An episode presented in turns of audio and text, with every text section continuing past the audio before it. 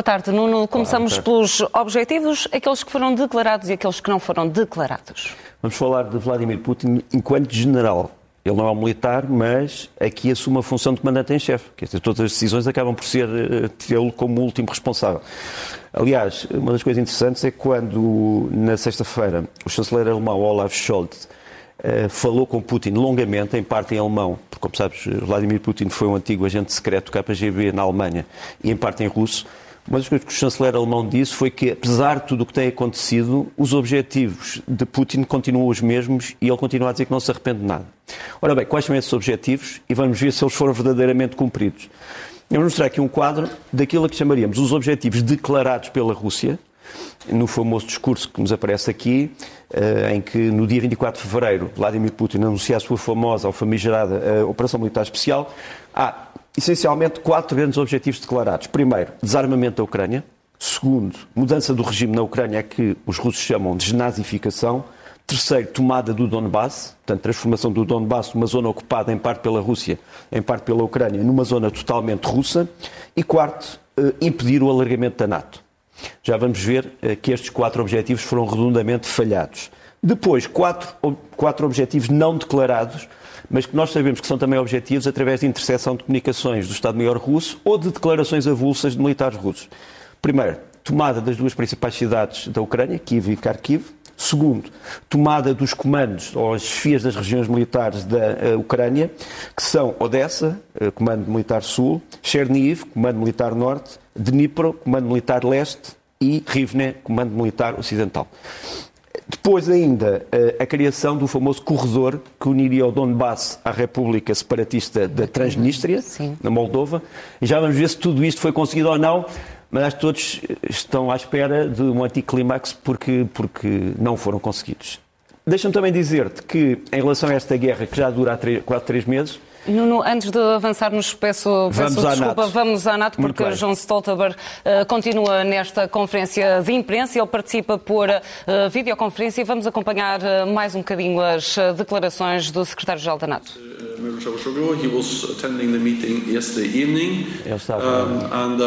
O João Stoltenberg disse há instantes que se efetivamente a Finlândia e a Suécia aderirem será uma decisão histórica. Uh, when it comes to Russia, of course, we are monitoring closely. We are following very closely uh, Russia's uh, behavior along uh, our borders uh, in the vicinity of NATO territory. Uh, and as a reaction um, to the war in Ukraine, we have significantly E como reação à invasão da Ucrânia, eh, fortificámos significativamente as nossas defesas e dispositivos ao longo da fronteira, incluindo nas regiões bálticas e no comando báltico da NATO. Uh, sobretudo com força aérea, mas também com outros meios. following very closely what Russia is doing. E continuamos uh, a ver a mesma coisa, continuamos a seguir atentamente o que a Rússia está a fazer. Pronto, já tínhamos ouvido.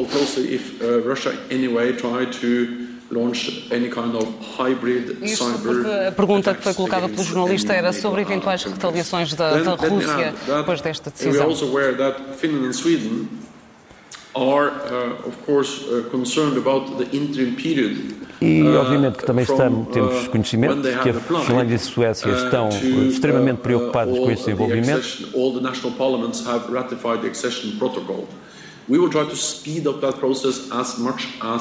E vamos acelerar o processo para que sejam ratificados os protocolos de adesão. But anyway, there will be uh, a time period uh, between application and full Mas claro que em termos uh, processuais vai haver um, um interregno entre uh, o pedido e a aceitação, ou a integração formal. Esta manhã a Primeira-Ministra finlandesa tinha dito que seria discutido no Parlamento, naturalmente, porque faz parte do processo, mas seria sempre um processo de mera formalidade e muito rápido, isto uh, antevendo que este pedido de adesão poderá chegar já à sede da NATO em Bruxelas na próxima semana. Que é preciso não nos esquecermos, para além de haver um consenso entre os partidos políticos uh, que têm assento parlamentar na, na, Finlândia. Há também uma espécie de consentimento da sociedade, pelo que conhecemos nas últimas sondagens de opinião. A, a, a Finlândia era fortemente contra a entrada da NATO durante as últimas décadas, não queria alinhar, digamos, numa guerra, mas agora cerca de 73% dos finlandeses, que é uma porcentagem espantosa, apoiam esse ingresso. Curiosamente, até na Suécia parece haver aqui uma alteração no, no paradigma político, porque o partido que está no poder, uh, que sempre foi uh, manifestamente contra a entrada na, na, NATO, agora pode eventualmente mudar de posição. Sim, uh, é verdade. mas quanto a isso, eu eu falaria nisso mais com mais detalhe daqui a bocadinho, porque vem a detalhe de foice na, na, nossa conversa. E eu penso que nós estávamos neste momento. Ah, estava-te a dizer ainda sobre os resultados uh, queridos por Moscou e aqueles que não foram conseguidos. As pessoas já se esqueceram de que nas primeiras horas, quase todos os analistas militares que recebem notícias do Ministério da Defesa uh, russo e que não as discutem, uh, citavam esta declaração que eu vos vou aqui mostrar e que era que ao fim de algumas horas as Forças Armadas Russas, no dia 24, tinham conseguido destruir toda a Força Aérea Ucraniana, tinham conseguido destruir todas as infraestruturas militares ucranianas. Em uma hora e 22 minutos. As pessoas já se esquecem disto. Isto foi uma declaração do dia 24, não sei se podemos ali ampliar, que foi, uh, no fundo, depois repetida uh, ad náusea, até à náusea, por, por quase todas as agências pró-russas, e aqui, e aqui estava. Portanto, uh, o que o Estado-Maior dizia era isto as infraestruturas militares, as defesas aéreas, os aeroportos militares e a aviação militar da Ucrânia foi totalmente desarticulada com as tais armas de alta precisão, que já sabemos, aliás, o que, é que são as armas, as armas de alta precisão na Rússia, e geralmente não são muito precisas, mas é a definição russa é armas de alta precisão. Portanto, 80 dias depois, isto foi tudo menos um ataque cirúrgico e o conflito uh, prolonga-se no tempo, o que nos leva, uh, e tens provas muito concretas, Sim. gráficas, que, que, que nos dão essa noção muito clara. Sim, vamos aos resultados. Primeiro, Donbass foi todo ocupado pela Rússia? Não. Vamos mostrar aqui uma, Aqui está a imagem, isto é o Donbass. O Donbass ocupado está ali, ocupado pela Rússia está a vermelho, o Donbass ucraniano está a azul e, portanto, como tu podes ver, estamos a falar de uma proporção de cerca de 70% a 30% ou de 60% a 40%. Quer dizer, isto era 50-50. A Rússia teve uma progressão muito limitada no Donbass, aliás, como vamos ver aliás, no mapa militar de hoje. Depois, eh, o corredor o famoso corredor entre a Transnistria, entre o Donbass e a Transnistria. Vamos mostrar também aqui uma imagem. Era esta, esta figura em, em forma de T. Tens ali a Crimeia uh, em baixo e depois tens o corredor. À direita, Mariupol. À esquerda, a República de Transnistria. Só que este corredor sonhado tem ali dois problemas que são aquelas linhas azul que são as defesas ucranianas. Quer dizer, este corredor é ameaçado a norte por Zaporizhia, continua com uma forte concentração de forças ucranianas, e o Ocidente é, uh, está em perigo pela concentração de forças em Mykolaiv, em Odessa e em Kiev Kyiv, que é a, a, cidade natal de, de Zelensky. Depois, uh, quanto às grandes cidades, será que foram tomadas? Será que os comandos militares norte, sul, leste e oeste foram tomados? Não. Temos ali os quatro comandos, uh, com quatro polígonos azul e branco. Como se vê, estão muito longe da zona de conflito. Temos, das grandes cidades ucranianas e médias cidades, temos apenas quatro que foram tomadas, que aparecem aqui com as estrelas a vermelho. Uh, Mariupol, uh, Berdiansk, Melitopol e Kherson. E depois ali em cima, no Donbass, tens uma cidade já totalmente destruída, uma pequena cidade chamada Rubizne, que está neste momento a laranja, pus aí, porque ainda é uma cidade disputada, quer dizer, há forças eh, armadas russas numa zona da cidade e forças ucranianas noutra. Portanto, também aqui os resultados foram relativamente desastrosos. E depois, hum, a grande questão é de saber se... O desarmamento foi... O desarmamento... É, quer dizer, então aí, aí é um falhanço mais que total. Aqui tens as primeiras peças, eh, os obuses americanos M767, que são da última geração americana, já em função, digamos assim, no Donbass. Os americanos entregaram 90 destas peças aos ucranianos, que já estão todas eh, na frente. Foi, foi nos dada esta fotografia com as caras dos artilheiros obscurecidas, mas seja como for, é uma peça de 155 mm em ação, que tem um alcance de cerca de 40 km, o que é, não é despeciando. Depois tens, por exemplo, uh, os blindados que Portugal também está a fornecer, os M113, que são blindados antigos americanos, mas que os ucranianos consideram muito vantajosos. Aqui tens já uma coluna ucraniana nos M113. Já agora deixa-me dizer que o primeiro-ministro português vai fazer uma espécie de um tour dos países de leste para a semana. A grande questão é saber se vai à Ucrânia ou se não vai à Ucrânia, eh, mas vai pelo menos à Roménia, vai a outros países vizinhos. Eh, mas Portugal está fortemente empenhado eh, no fornecimento de armas à Ucrânia, como como estes M113, que estão na frente. Depois, um, o chamado, o famoso míssil Brimstone, de, também de última geração, inglesa, que tem um alcance de cerca de 60 km e que pode ser disparado praticamente todo o tipo de plataformas. Aqui está a ser disparado de uma caminhoneta que pode parecer civil, mas que tem o lançador em cima e é também outra das armas que neste momento os ucranianos têm que a Rússia penso que, que deve temer e teme, porque há também boas informações da, do Estado-Maior russo sobre o que é, quais, qual é a sua análise da situação. Agora vamos uh, concentrar-nos ou centrar-nos especificamente na região de, de Donbass. No dia de hoje, é o, é o, mapa militar de hoje, costumamos trazer isto praticamente a todos os programas. Deixa-me mostrar-te aqui. As setas vermelhas uh, indicam os ataques russos, das últimas 48 horas. Uh, portanto, como tu vês, são sobretudo do leste e do norte. Uh, os quadrados e retângulos azul são os alvos ucranianos, portanto, as principais concentrações de tropas ucranianas. E depois, o que me parece fundamental é que, ah, ali tens uma estrela azul, que é um grande desastre militar, que vamos falar daqui a um bocadinho, uhum. que é também uma grande vitória militar ucraniana. E depois tens ali as quatro linhas, 1, 2, 3 e 4, que seriam aquilo que chamaríamos a tática Uh, do salame, como alguns chamam. Ou seja, uh, como a Rússia não consegue conquistar esta parte do Donbass ucraniano de uma vez, vai tentar por quatro vezes cercar as forças ucranianas, mas ainda não conseguiu. Uh, tens ali uma primeira, uma primeira, uma primeira fatia que é mais próxima e que está em curso. Segunda fatia, terceira e a quarta. Uh, tenho grandes dúvidas se a primeira não for conseguida, que consigamos chegar às outras três fatias do salame. Vamos à habitual guerra de números e as contradições do, dos dois lados do, do conflito Ucrânia e, e Rússia. Que balanço é possível fazer-se? Olha, a verdade é que tem sido um desastre realmente para as forças russas. A Ucrânia sofreu muito, sem dúvida. Crê-se que os ucranianos terão perdido, eles indicaram as suas baixas da Guarda Nacional, mas crê-se que entre Guarda Nacional e Forças Armadas os ucranianos tenham perdido pelo menos, pelo menos 5 mil mortos, pelo menos, eh, com muitos, com muitos milhares de feridos, eh, mas pensa-se que a Rússia terá perdido 4 a 5 vezes isso. Aliás, próprio, forças os próprios serviços de informações ingleses dizem hoje que a Rússia pode ter perdido cerca de um terço do seu seu contingente. Sua a, a, sua capacidade na Ucrânia era avaliada em cerca de 100 mil homens. Portanto, estás a ver, um terço são muitas pessoas. E, e serão efetivamente baixas ou há também aqui uma alteração estratégica da posição das, das tropas russas? Não, geralmente são baixas confirmadas, ou uhum. confirmadas ou através de feridos que são identificados, ou através de mortes, que infelizmente são também identificados, ou através de forças que se vê a sair do território.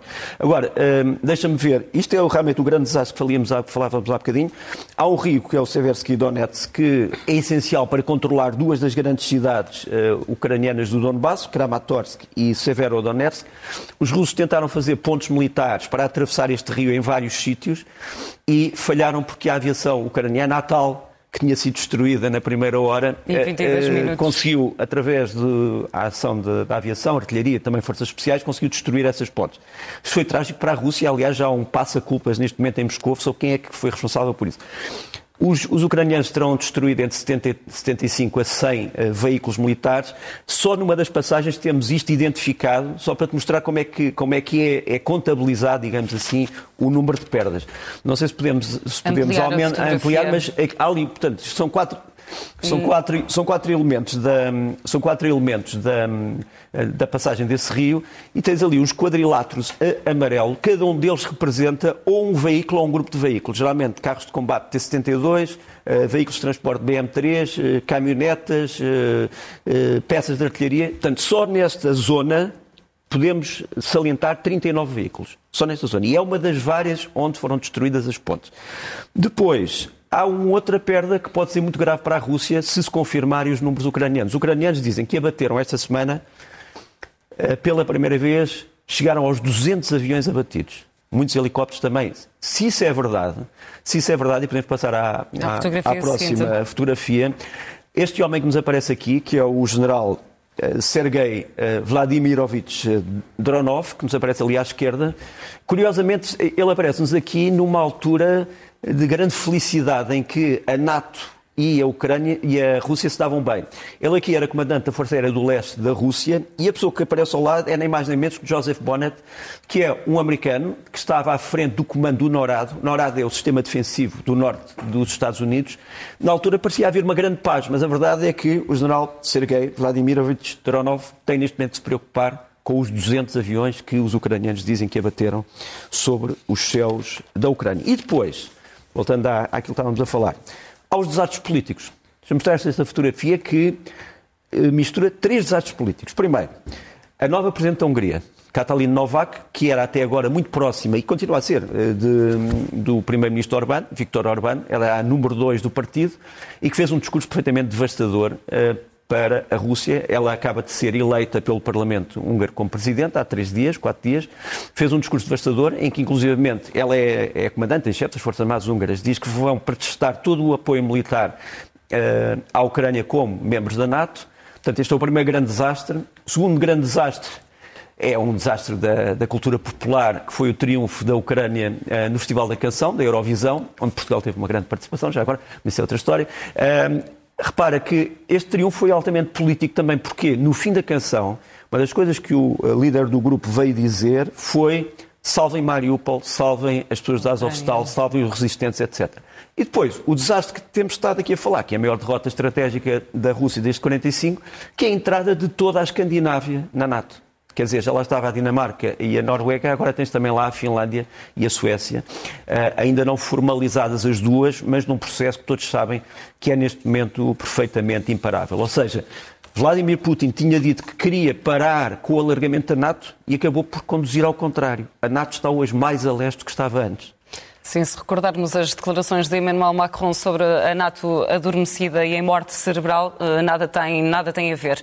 Eh, outro dos assuntos eh, que marca o dia tem a ver com a reunião dos ministros dos negócios estrangeiros do, do, do, do G7 nos últimos dois dias e com esta ideia que a Ucrânia lançou, mas que também não é nova, de apropriação dos bens russos e que seja depois canalizada para a reconstrução do, do país, o que faz todo sentido. Não é? Faz, embora seja uma, um processo, eh, eu diria juridicamente, falando dos tribunais nacionais e internacionais, complicado. Uhum. Tem primeiro que se discutir se todas as apropriações foram feitas legalmente. Segundo, tem que se determinar a propriedade, digamos, dos bens. Há bens que pertencem ao Estado russo, há bens que pertencem a privados, mas que entretanto transferiram os seus bens para o Estado russo. Eh, há bens que pertencem a terceiras pessoas, mas que se sabe que pertencem a oligarcas. Portanto, Sim. tem primeiro que se fazer essa definição. Agora, o fundo de reconstrução de que fala o Sr. Dmitry Kuleba, não sei se podemos mostrar aqui a fotografia da reunião do G7, em que pela primeira vez estiveram presentes também, entre os sete economias mais envolvidas do mundo, estiveram também a Moldova e a Ucrânia. E o Ministro dos Estrangeiros ucraniano veio dizer o seguinte: a reconstrução vai ter várias fases. Primeiro, reconstrução humana. Quer dizer, é preciso ajudar as pessoas. Há muitas pessoas que estão ainda a regressar a casa, há pessoas que ficaram sem casa, há pessoas que estão noutros países. Os últimos dados de ontem diziam que havia mais de 6 milhões de ucranianos fora do país. Embora os dados sejam que em cidades como em Kharkiv e Kiev, neste momento há mais pessoas a chegar do que pessoas a sair que é uma, um sinal de esperança também. Depois, a reconstrução das infraestruturas, que vai ser perfeitamente gigantesca. a Ucrânia, para quem não sabe, tinha algumas das grandes infraestruturas europeias em certos setores, por exemplo, eletricidade, eh, energia em geral, eh, caminhos de ferro, etc.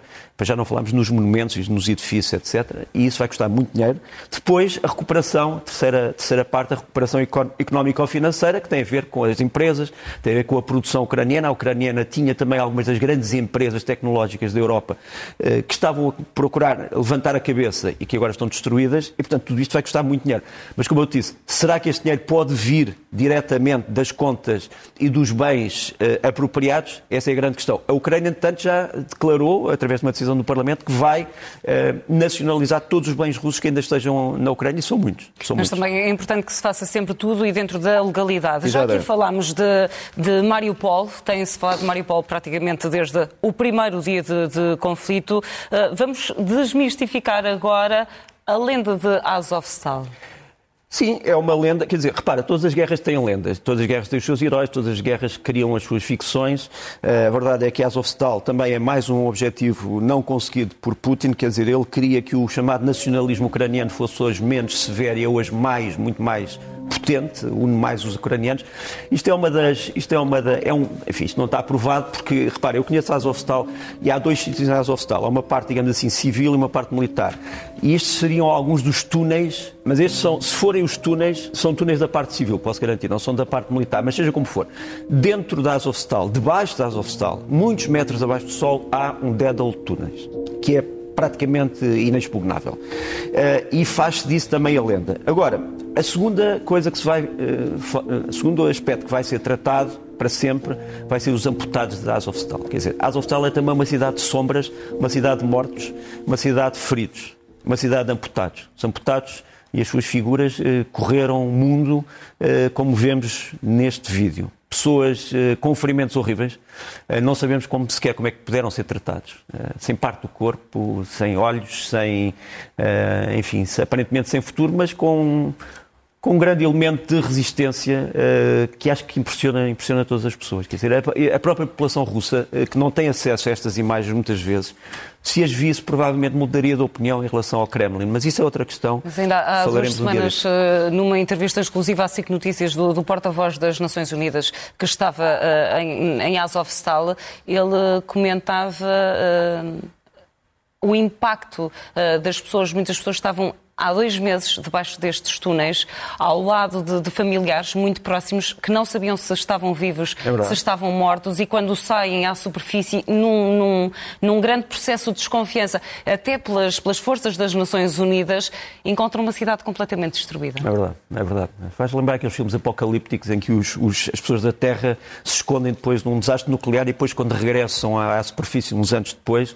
descobrem que o planeta está todo devastado. Mas seja como for, eh, este é mais um elementos da lenda. O terceiro elemento é uh, o chamado Regimento Azov da Guarda Nacional. A verdade é que não é só o Regimento Azov que está dentro da Azovstal. Deixa-me mostrar-te aqui os guardas da Guarda Nacional de Kiev Riv, que é a tal cidade onde nasceu o Zelensky, que conseguem encontrar um momento de paz para beber café. Uh, são jovens, 18 anos, 19 anos, 20 anos, que empenharam a sua juventude aqui, que dizem que não querem sair. Uh, isto também faz parte da lenda. Por fim, deixa-me dizer que esta lenda tem um antecedente. É que em 2014, quando as forças russas ocupam uh, Donetsk, há uma parte de Donetsk que continua a resistir, que é a parte do aeroporto.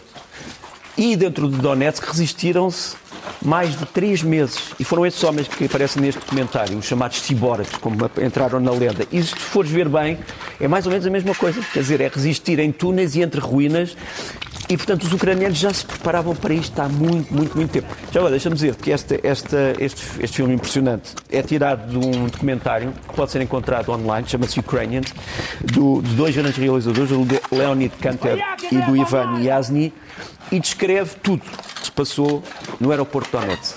Já depois destruído, já depois de, de não imaginar que possa haver vida aqui, estes homens continuam a resistir. Isto entrou também na lenda e, portanto, é assim que descrevemos a lenda da Azovstal. Olhamos agora para o resto do, do, mundo e começamos pelos Estados Unidos, pela cidade de Buffalo. Uma vergonha nacional americana, uma vergonha, uma vergonha para a humanidade, continua a insistir nisto, quer dizer, há um problema grave de proliferação de armas e, sobretudo, de armas de especial poder destruidor nos Estados Unidos. Os Estados Unidos nunca têm olhado para isto com suficiente cautela. Este, este alucinado deixou um, deixou um manifesto político, aparentemente baseado no Breivik de Oslo e depois no homem de Christchurch da Nova Zelândia, em que ele diz que é um internacionalista branco mas depois diz que é um fascista, diz que é um intolerante, diz que é antissemita, diz, eh, no fundo, que teme que a população branca do mundo seja substituída por populações de outras cores e que para isso vai tomar uma posição. E o que é que ele faz? arma-se até aos dentes, põe um colete militar, compra várias armas eh, que transformou em armas automáticas, vai atacar o quê? Um perigoso alvo militar, uma esquadra da polícia? Não. Um supermercado de civis, onde havia mulheres e crianças. Portanto, é esta a coragem desta gente. E isto tem que ser olhado também dentro das vergonhas da humanidade. E é, para mim, o primeiro, primeiro destaque desta semana fora, do, fora da Ucrânia. Mais de dois anos depois do início da pandemia, parece que a Covid-19 chegou à Coreia do Norte. E chegou, chegou em força, quer dizer, até um dia não havia nada e depois, de repente, há centenas de milhares de casos. Há um primeiro caso e depois, no dia a seguir, já, já estamos a falar de dezenas e de E realmente foi, foi, reuniu-se, eh, enfim, eh, os órgãos centrais do partido no poder na Coreia Coreia do Norte e debaixo do grande líder Kim Jong-il um, e declaram que isto tudo é culpa da incompetência técnica de certos burocratas que não souberam tratar as pessoas, que não souberam diagnosticar, etc. Portanto, na escada de responsabilidade, uh, o grande líder decide que há realmente burocratas que já não deviam estar a fazer nada ali, mas pronto, é assim que as coisas se decidem neste, neste país, o chamado Estado ermita. Depois, algo que para mim envergonha Israel e, e envergonha também para mim a polícia israelita. Uh, mesmo que ela argumente que neste funeral se tiraram pedras à polícia. Uh, o que eu não vi, via tirar pedras depois, mas não é, não é este. Eu tinha um vídeo que era o vídeo da, do funeral da, Shirin, da Shirin, Shirin Abu Akleh. Uh, aqui está. Aqui estão os homens que levavam o seu, o seu uh, caixão atacados. É evidente que houve muitas provocações no funeral sobre a polícia, mas nada justifica este tipo de atuação. Eu conhecia a Shirin. Uh, em Jerusalém. Ela já estava a trabalhar para a Al Jazeera, era uma grande repórter, uma grande jornalista Fica... e tenho muita pena que isto tenha acontecido e não, não pode passar em claro. Fica a homenagem. Nuno, já voltamos a, a retomar. Ah, Nesta altura vamos ouvir uh, Anthony Blinken, que está também a falar a partir de Berlim. Vamos acompanhar. Like the global food shortages and rising food prices that we're seeing. Uh, Ukraine supplies a great deal uh, of the world's corn, its wheat, its oilseeds for cooking oil e está a descrever as várias faltas que neste momento foram detectadas pelos esforços internacionais. A começar pelo milho. That's not only striking a major blow to Ukraine's economy, but it's also designed isto, isto obviamente que está a causar não apenas grandes devastações na economia uh, ucraniana, mas está a causar grandes devastações em várias populações do mundo que precisam daqueles uh, cereais. E estamos então a pedir ao Conselho de Segurança das Nações Unidas e aos ministros dos estrangeiros para se focarem neste problema que terá consequências gravíssimas. Uh, e também para tentarmos ver que consequências a longo termo e que medidas a longo termo podem ser tomadas. we know that a sovereign and independent Ukraine will endure. And we know that in supporting Ukraine, e quero aqui declarar mais uma vez que sabemos o que é que um país soberano que foi invadido sofre e também é essa a base da nossa posição de apoio à Ucrânia, que é uma posição que continua tão forte como era há pouco tempo. Estamos a abrir a nossa embaixada em Kiev. Estamos a transferir estruturas eh, que estavam neste momento na Polónia. Uh, o presidente Biden eh, nomeou a embaixadora que estava na Eslováquia como embaixadora americana em Kiev. funding bill to ensure that our ability to provide assistance to Ukraine is not interrupted e continuamos a, à espera de uma lei que permita que mais 40 mil milhões de dólares eh, vão para a Ucrânia para reconstruir o país.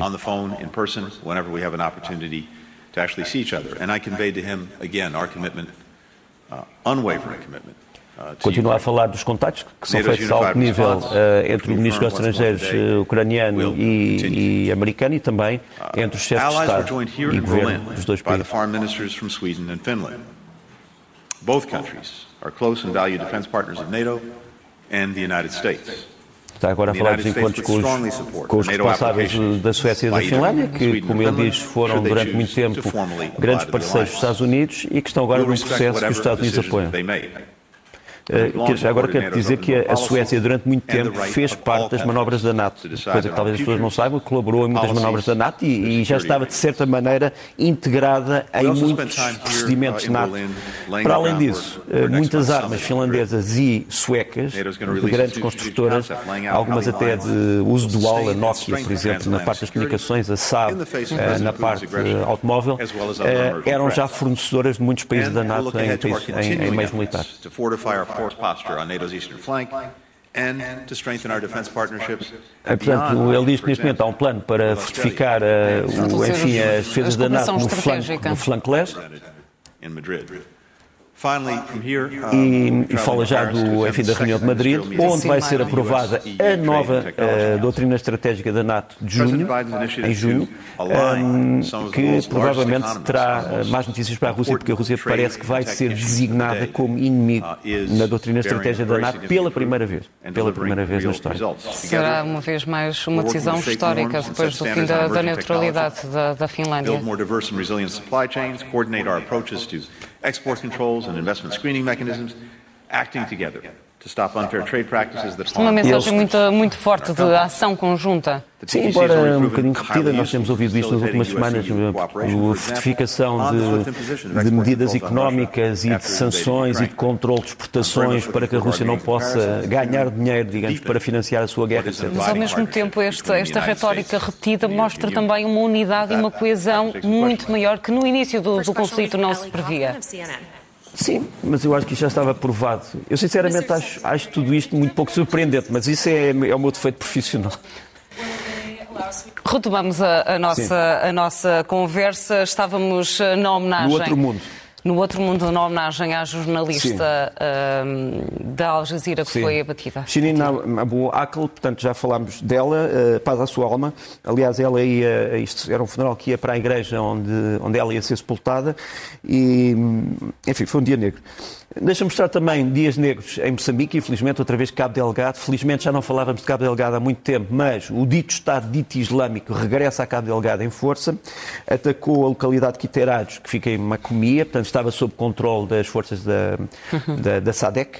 Uh, infelizmente matou uh, três militares moçambicanos, decapitando-os, entre eles o major, e roubou muito material de guerra da SADEC, dos países como a África do Sul, como a Tanzânia, como, enfim, os outros países que têm neste momento, o Lesoto e outros países que têm estado a, ajudar a, a Botsuana, que têm estado a ajudar, eu agora vou-me lembrando de vários, que têm estado a ajudar Moçambique, mas não, não é razão para rir, porque pela primeira vez estes terroristas designam-se já não como Estado Islâmico província da África Central, uhum. que inclui a Tanzânia, a República Democrática do Congo e Moçambique, agora dizem-se que são Estado Islâmico, província de Moçambique. Portanto, eh, Moçambique já é declarado pelo Estado Islâmico, dito Estado dito Islâmico, como uma província, o que mostra que adquiriu poder dentro do plano estratégico desta gente, o que é algo preocupante para Moçambique. Aliás, uma das coisas que se teme em Moçambique é que com o mundo todo a olhar para outro sítio, que estas forças possam ganhar terreno uh, numa zona como é a zona de Cabo Delgado, onde aparentemente se vai construir o maior projeto de gás natural da África. Falando disso, não te esqueças que a África vai ser o próximo reservatório de gás com o fim do gás russo. Do russo. Uh, e não podemos esquecermos disso. Avançamos, passamos também pela revolta popular, pelos tumultos no, no Sri Lanka, que vive. Uh, Exato. Os ingleses vivem uma situação dramática. O Sri Lanka, que, era o, que é o selão dos ingleses e que era a taprobana dos portugueses e do Camões, onde Portugal, Portugal se chegou sempre primeiro a algum sítio, mas realmente aqui foi uma grande revolta popular uh, contra a corrupção, o aumento dos preços e também contra a família do poder. É preciso não nos esquecermos que o Presidente, o Primeiro-Ministro eram irmãos e que descendem de uma família que tem estado no poder há muito tempo. E essas coisas pagam-se mais tarde ou mais cedo. Pagaram-se na Primavera Árabe, pagam-se também aqui. No Irão, e, e, nem de propósito, ainda há pouco ouvimos Anthony Blinken a falar uh, da crise uh, alimentar, a, a situação no, no, Irão também não, é, não está fácil. O Irão não estava habituado a isto já há algum tempo. Pela primeira vez houve grandes revoltas devidas ao preço dos bens essenciais. Muitas pessoas que correram aos supermercados porque acharam que ia deixar de haver pão, ia deixar de haver uma série de arroz, etc.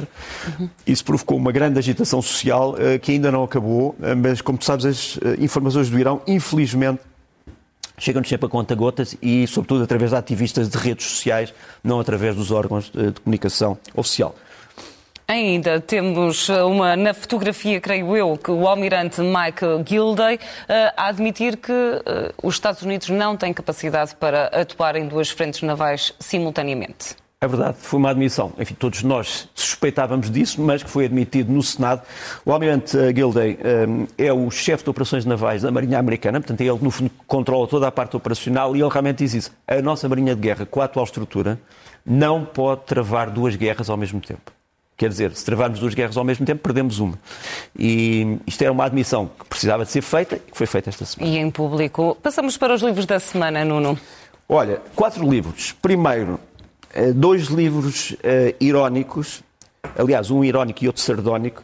Uh, dois livros sobre. Um livro que tem dois textos sobre a mentira, falando das mentiras que também correram nesta guerra. Um é do Mark Twain, A Decadência da Arte de Mentir. O outro é do Oscar Wilde, A Decadência da Mentira, uma reflexão. Depois o livro Sardónio, que é de um escritor, de um historiador amador, mas que foi um dos nossos grandes escritores, Camilo Castelo Branco, que escreveu, as pessoas já não se lembram disto, sobre o Marquês de Pombal. Eh, é um retrato muito pouco favorável do Marquês de Pombal, embora salientando também alguns elementos positivos, mas que tem sempre a ver com as reflexões, as reflexões sobre os homens fortes. Os homens fortes têm sempre uma parte de luz e uma parte de sombras. Todos nós temos uma parte de luz e uma parte mas de os sombras, homens, não é? Mas a, a, parte de luz e sombras dos homens fortes expande-se para todo o público, não é da esfera privada. Uh, e, portanto, é, é importante também ler este livro. Depois, mais dois livros. Este sobre a morte. Um é um clássico menor do James Joyce, devia ser mais conhecido, Os Mortos, sobre a cerimónia da morte sobre os que desaparecem, sobre aquilo que nós pensamos dos que desaparecem, e depois outro do Fernando Aramburu, que é um dos grandes escritores espanhóis atuais, O Regresso dos Andorinhões, sobre uma pessoa que planeia a sua morte, mas uh, com algum tempo. Mas melhor é ler, é um livro muito grande. Avançamos para os filmes da semana. Olha, dois grandes filmes. Uh, um é o Vortex, do Gaspar Noé, é um dos grandes realizadores experimentais uh, do nosso tempo. É um ensaio sobre a velhice, um casal que envelhece. Curiosamente, quem faz de homem é o Dario Argento, que é um dos grandes mestres do cinema de terror uh, italiano. Mas isto não é um filme de terror. Uh, é apenas sobre duas pessoas que envelhecem juntas, com os seus problemas, com os seus conflitos, com as suas coisas boas, com os seus absurdos, com os sonhos, com os pesadelos.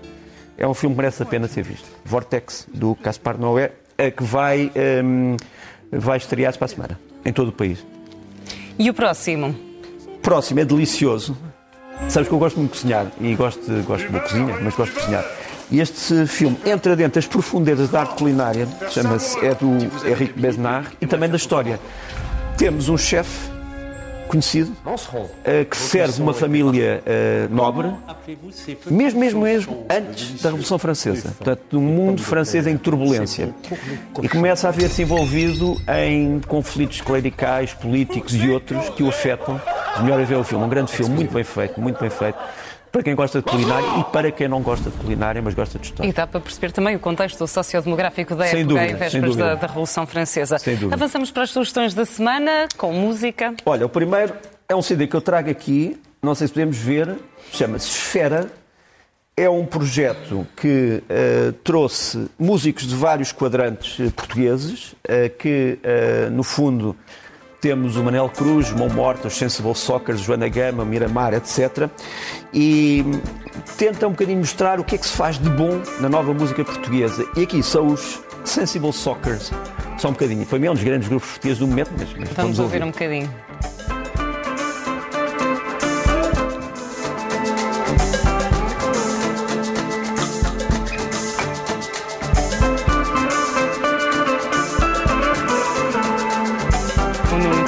Umas sugestões musicais muito ecléticas. E para terminar, uma Olha, outra sugestão. Para, para, terminar, tenho o Ruben Monteiro, que é um, um jovem uh, muito promissor e, aliás, já com, com larga carreira, que se interessou muito.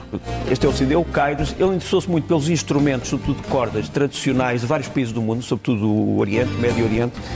E é um grande disco, Kairos, e deixa-me deixo-vos aqui com o Ruben Monteiro com vários instrumentos a mostrar. Também aqui há um lado muito eclético, porque mistura não só os sons do Médio, do Médio Oriente, mas também o heavy metal, não é? Eu essencialmente gosto de boa música, pronto.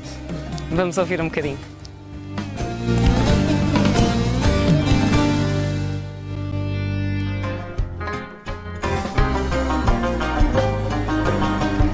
Extraordinária multiplicidade de instrumentos de cordas dominadas aqui pelo Ruben Monteiro. E ao som de Ruben Monteiro, Nuno Rogério, que nos despedimos esta semana. Bom dia. Até à próxima. Até à próxima.